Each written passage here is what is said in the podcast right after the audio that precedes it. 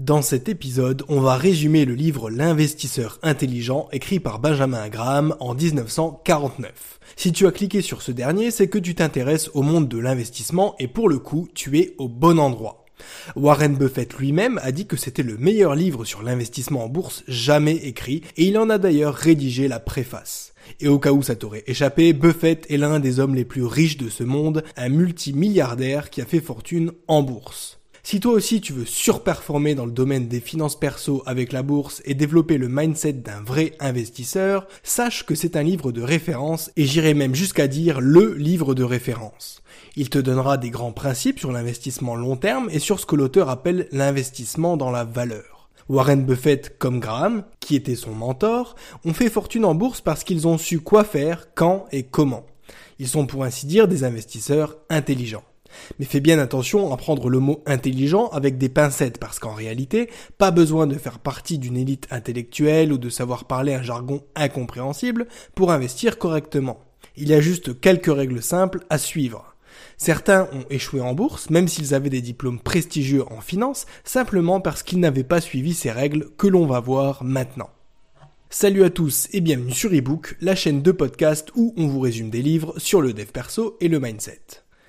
Petit disclaimer pour commencer. Si jamais tu veux te lancer en bourse ou faire croître le capital que tu y as déjà investi, rappelle-toi qu'il est essentiel de te former pour ne pas faire n'importe quoi. Donc reste bien jusqu'au bout de cet épisode parce que Graham, bien qu'il ne soit plus de ce monde, est encore considéré comme l'investisseur le plus doué de la planète. Il en a inspiré plus d'un et sincèrement, il a beaucoup à t'apprendre. En suivant cet épisode, tu partiras déjà avec des bases solides. Et si par la suite tu veux approfondir ou continuer à te former, je te mets deux ressources dans la description.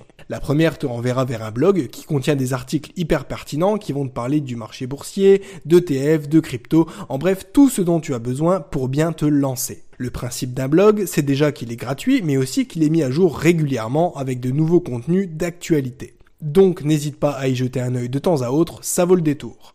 Le second lien te renverra vers un livre qui va te dire tout ce que tu dois savoir sur les actions à dividendes. Il est facile à lire, complet, détaillé et je le recommande à tous ceux qui, comme moi, s'intéressent à la bourse. Cette précision étant faite, revenons maintenant sur notre sujet initial et traitons de quatre grands conseils qui feront de toi un investisseur intelligent. Dans cet épisode, on va voir quand, comment et dans quoi investir. J'espère que tu es prêt parce qu'on est parti pour le conseil numéro 1, investis dans la valeur et fais-le correctement. Investir dans la valeur, c'est investir dans des boîtes stables et solides, peu importe leur cours de bourse et donc leur prix. Parce que comme le dit si bien Warren Buffett, le prix c'est ce que tu payes et la valeur c'est ce que tu reçois. Et le but de l'investissement dans la valeur, c'est justement de payer des actifs qui coûtent par exemple 100 euros mais qui en valent 120.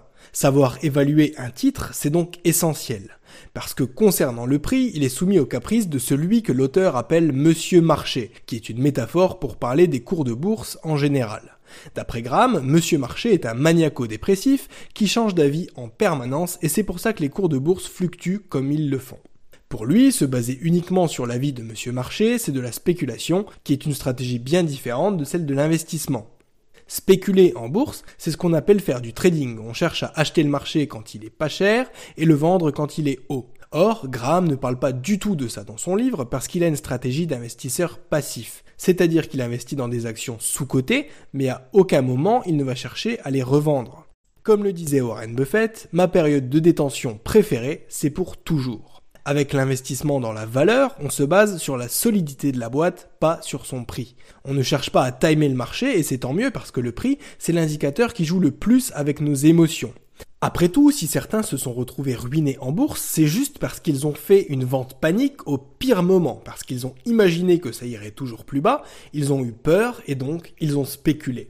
En réalité, tous les prix varient en temps réel, y compris par exemple ceux de l'immobilier. Pour autant, je suis sûr que ça ne te viendrait pas à l'idée de vendre ton appart juste parce que son prix venait à baisser de 30%, ou même de le vendre si son prix venait à augmenter, parce que tu as décidé de l'acheter pour y passer un long moment dedans et que sa valeur réside dans le fait de pouvoir te loger et de te faire dormir au chaud. Et cette valeur, elle ne change pas en fonction du prix que le marché veut bien lui donner. Donc, si c'est la valeur d'une entreprise qui compte, alors à quoi est-ce qu'on reconnaît une entreprise de qualité? Selon Graham, les entreprises de qualité, ce sont des boîtes solides qui sont reconnues pour ça, avec un bénéfice stable ou croissant et une bonne situation financière. Si possible, il faut se concentrer sur des sociétés qui versent du dividende pour faire tourner les intérêts composés. En effet, tu vas pouvoir réinvestir ces dividendes reçus pour générer toujours plus de rendement. Comme tu le constates, Graham a parlé de beaucoup de choses, mais pas du prix. Une entreprise chère, ce n'est pas gage de qualité, et à l'inverse, une entreprise peut être cotée à bas prix simplement parce que c'est une pomme pourrie.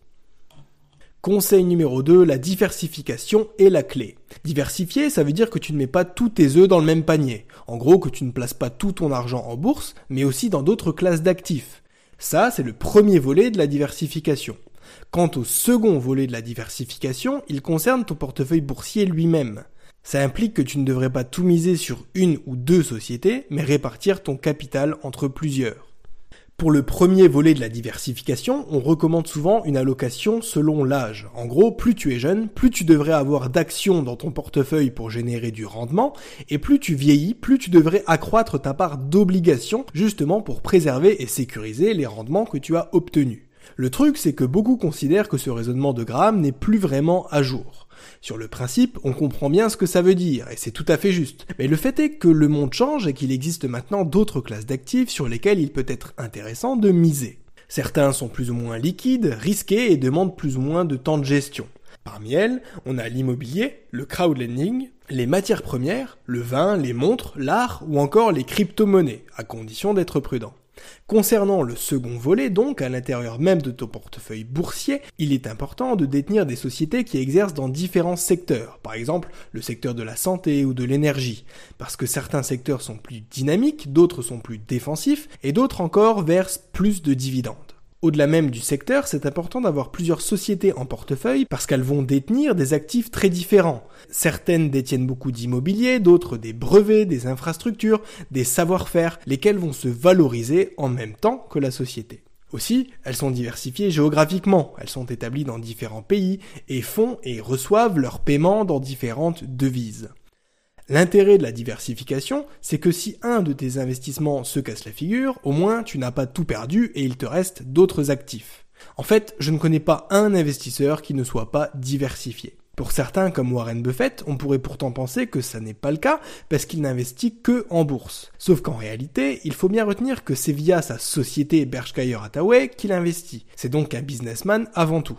Pour le reste, il faut prendre en compte qu'il détient plusieurs milliards de dollars dans des sociétés qui exercent dans plein de domaines différents. Donc c'est une stratégie comme une autre et elle est adaptée à son niveau de patrimoine. Conseil numéro 3, investis avec régularité. En investissement comme dans la vie, la régularité prime sur l'intensité. Ça veut dire que sur long terme, un investisseur performe mieux qu'un spéculateur parce qu'il va générer moins de performances mais de manière plus régulière tout en protégeant son capital et en le mettant dans des sociétés solides.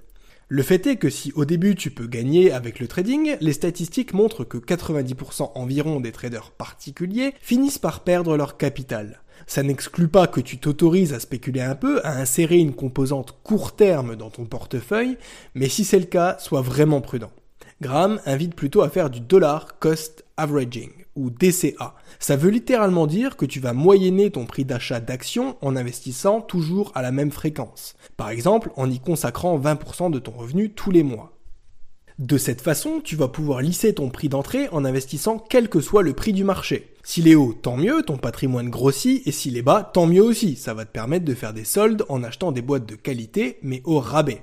Parce que rappelle-toi, c'est la valeur qui importe et pas le prix. Concrètement, ça consiste à investir une somme d'argent prédéfinie de façon systématique et régulière, et ce qu'on soit en plein crack ou au contraire en pleine bulle. Des études qui ont été réalisées ont montré qu'on performait mieux comme ça plutôt qu'en essayant de timer le marché et d'investir seulement de temps en temps.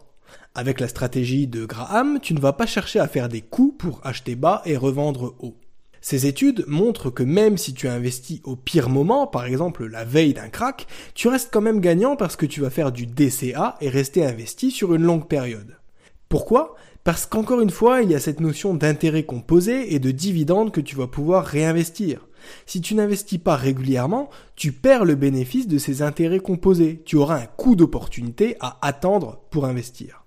Donc en bref, le meilleur moment pour investir, ça n'est pas le moment où tout sera en solde, le meilleur moment, c'est maintenant.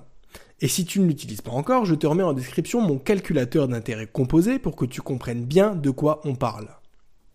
En bref, le prix d'une action n'est intéressant que pour une seule chose, le calcul de ta marge de sécurité.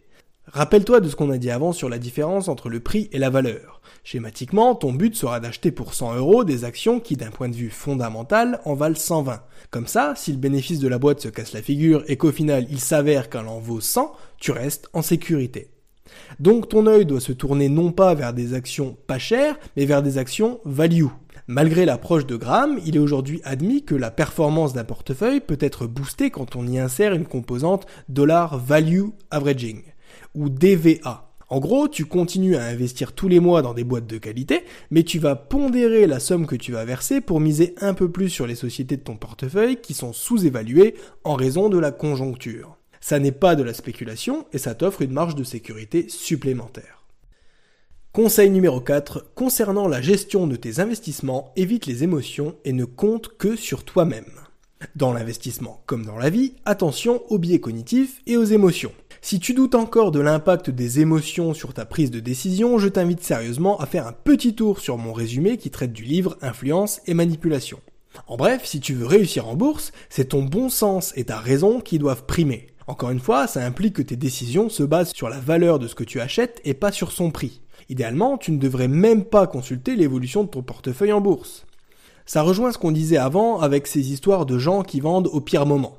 Quand ils le font en masse, ils font s'écrouler tout le marché et ils créent un crack simplement parce qu'ils ont vendu dans la panique. Ils font l'erreur de ne plus écouter leur bon sens et de privilégier l'avis des foules au détriment du leur. Le fait est que tout le monde veut avoir un avis sur ce que vous détenez. Monsieur Marché qui change d'avis tous les jours, Tata Monique qui n'a jamais investi en bourse mais qui a un avis bien tranché sur vos investissements, ou encore les médias qui annoncent des cracks tous les quatre matins. Et d'une certaine façon, c'est à cause de ces gens-là que les investisseurs novices peuvent perdre beaucoup. À chaque petite baisse, ils se sentent plus pauvres, du coup ils vendent, ce qui crée une baisse encore plus forte. Dans son livre, à la page 170, Graham nous dit qu'aucun investisseur sérieux ne peut croire que les variations quotidiennes ou mensuelles des cours font de lui un homme plus riche ou plus pauvre.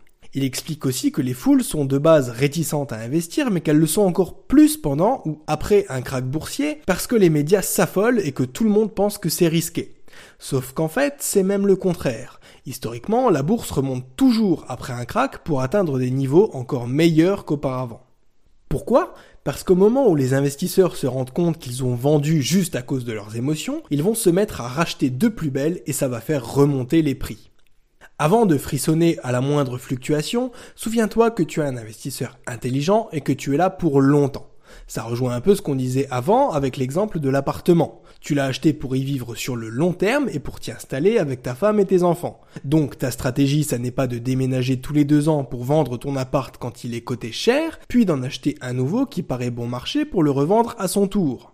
S'il y a bien une vérité qui concerne à la fois le marché boursier et le marché IMO, c'est que tous les deux sont haussiers sur le long terme. Si tu n'en es pas convaincu, il te suffit de prendre n'importe quel indice, S&P 500, New York Stock Exchange ou même CAC 40. Et si tu regardes la courbe avec un horizon d'investissement à 20 ans ou plus, tu as pour ainsi dire 99% de chances que ton capital est augmenté à l'issue de cette période. Et encore, je ne te parle même pas des dividendes que tu as reçus et normalement réinvestis. Comme dit plus haut, il n'y a que sur vous-même que vous pourrez compter pour savoir si les boîtes qui vous intéressent sont bien évaluées, solides et si elles valent la peine que vous investissiez dedans. À force d'entendre tout et n'importe quoi, on peut être amené à faire tout et n'importe quoi, ce qui n'est pas acceptable pour un investisseur intelligent. C'est pour ça qu'une nouvelle fois, je t'invite à jeter un œil au lien que je t'ai mis dans la description pour pouvoir te former. Et en attendant, je te dis à bientôt pour un nouvel épisode. C'était ebook. Ciao ciao